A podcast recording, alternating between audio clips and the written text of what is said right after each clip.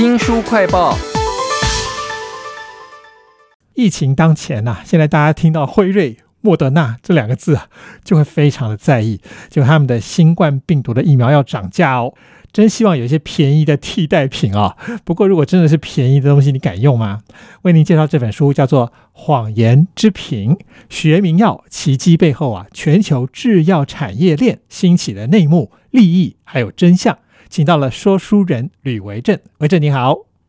主持人好，各位听众朋友，大家好。我一直以为那个学名药啊是原厂专利权过了之后就会全部释放出来。我看了书才知道说哦，不是这样的哦。那个学名药的制造过程真是超过我的想象诶。我也是看了这本书之后才知道，原厂药的这些药厂啊，就算是专利期过了之后啊，它还是不会公布说我这个药制造过程是怎么做出来的。所以呢，对于这些学名药厂来讲啊，比方说他可能知道这个药是十颗红豆组成的，可是要怎么样做出这十颗红豆啊排成一个圆形啊，这个药效最好啊，这个原厂不告诉你，那这些学名药厂只好自己去找。他如果做出一个椭圆形的或是长方形的，可能跟圆形不是很像，那这样它效果就很差。它如果做成一个三角形的，那可能就根本没有效。这必须是学名药厂要努力的事情，而且呢，它还不能在这件事情上啊过程花太多功夫，不然的话成本就太高，它就赚不了钱。所以刚刚维正这样的比喻啊，让我知道说那学名药它应该是测了老半天，最后是接近那些原厂药，药效类似嘛，那应该可以吃吧。但是如果学名药厂非常的肮脏，数据是造假的，我想大家他都不敢吃哦。那这本书《谎言之瓶》啊，其实就是有一个正义魔人，他揭发真相了。他是谁？他揭发了什么样的真相呢？这个正义魔人呢，他是印度人，那但是他从小家教很好，所以他基本上就是个好人。后来他长大之后，在美国的药厂工作，那美国的药厂又在美国的 FDA 啊严格管制之下，所以我们可以说他从头到尾都是一个很正义的好人。他因为因缘际会啊，回到自己家乡啊的印度的学名药厂去工作、才发现说，原来印度的学名药厂啊，从头到尾几乎都是造假。这个从头到尾啊，在书里面的说法是啊，从一间药厂的最高的负责人到最底下的作业员，每个人都作假，在整个药的制作过程，每一个部分都在作假，让这个正义魔人到后来啊，都不准他自己的家人啊去吃他自己这间公司所做出来的学名药，可见这个夸张的程度。这家药厂从上到下所有制作过程全部都是假的啊，真可怕！书里面就把这个药厂的名字直接点出来了，是印度的学名药厂兰博西啊，可以说是故事里头的反派大魔王，因为他黑心嘛，但是他又活得久，又可以赚大钱。这个正义魔人在这个公司里头，到底见证了哪一些很怪异的现象呢？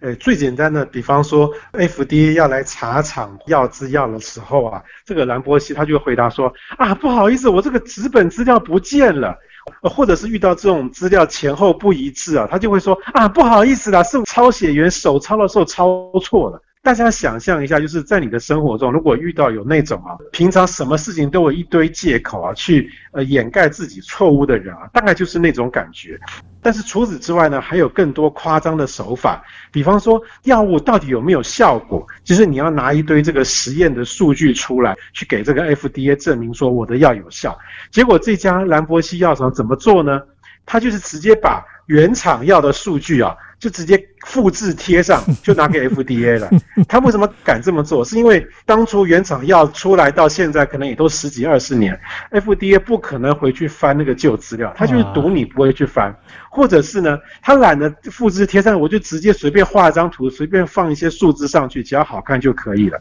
呃，其实像这种从头到尾造假的情况啊，这些印度学名药厂还是要看说你这个国家管理的严不严格。像这个欧洲啊跟美国啊，管理算是最严格的，它是还可以有一半以上的资料是造假。但是呢，如果今天这个药是卖到像印度本土啦，或者是非洲国家的话，它根本就是百分之百全部都在造假，没有一样东西是真的。哇，在谎言制品里头，我看到了一个更重要的角色，就是美国的食品药品监督管理局 FDA 啊，它应该要非常严格的查嘛，而且我觉得就算十几年前的资料，它也应该要去查，怎么始终没有查到让这个兰博西倒闭啊？其实这本书啊，告诉我们，这中间有非常多的现实的因素啊，没有办法这么理想。比方说，FDA 根本没有那么多人可以去翻十几年前那个仓库，然后找出那些旧资料。像这些印度的这个学名药厂，为什么有一种这种逍遥法外、鞭长莫及的感觉呢？其实大家想一下，印度对于美国来讲啊，是一个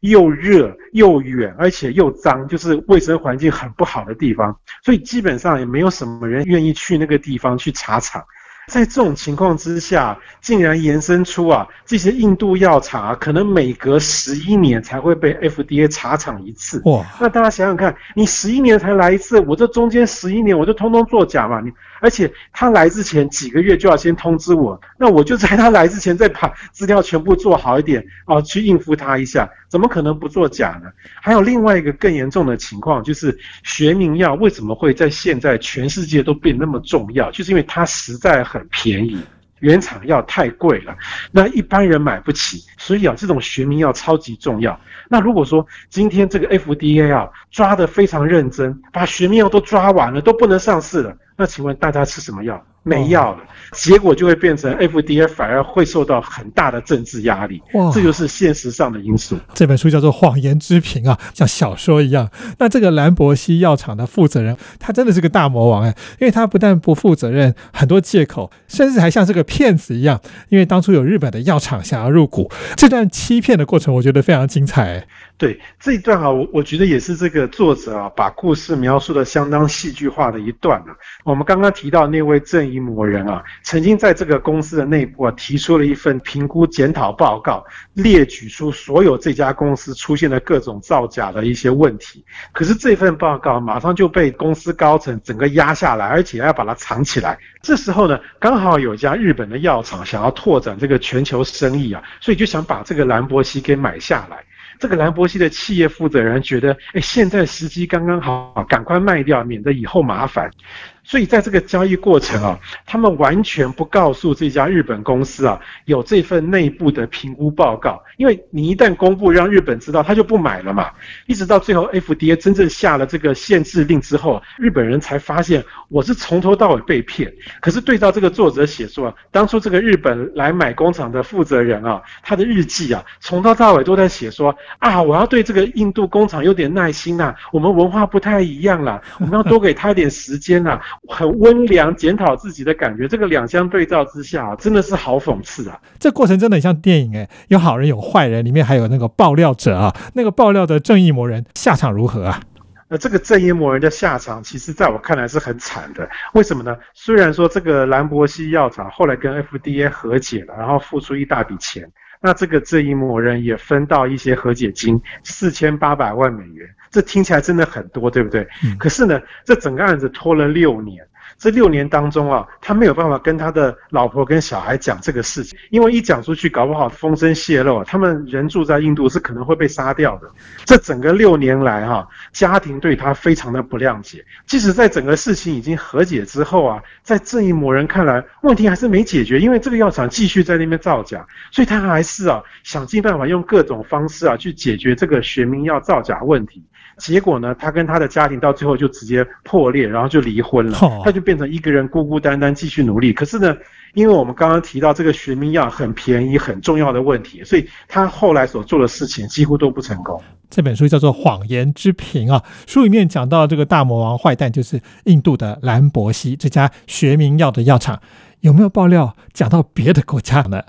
呃，这本书没有指明所有的学名药厂啊，但是就整本书看来啊，基本上印度的学名药厂大概全部都出局。那对岸的药厂也是他另外一个提到问题也很多的地方啊。除此之外啊，其实他也提到一家以色列的学名药厂也有问题，所以以色列这个名声看起来也不见得好。甚至美国自己的学名药厂也有这种慢慢越来越烂的情况。所以这本书虽然没有给一个明确的建议啊，但是我是觉得说，恐怕要找那些在美国。国欧洲啊，本土生产的学名药可能才比较可信啊。哇，原来学名药啊背后有这么多的故事哦，都有上新闻。但是在这本《谎言之瓶》里头，我们才看到了真正的秘辛爆料内幕。还有就是坏人不一定就会得到报应啦。这本书叫做《谎言之瓶》啊，非常谢谢说书人吕维正为我们介绍，谢谢您。谢谢大家。新书快报在这里哦，包括了脸书、YouTube、Spotify、Podcast，都欢迎您去下载订阅频道，还要记得帮我们按赞、分享以及留言哦。我是周翔，下次再会。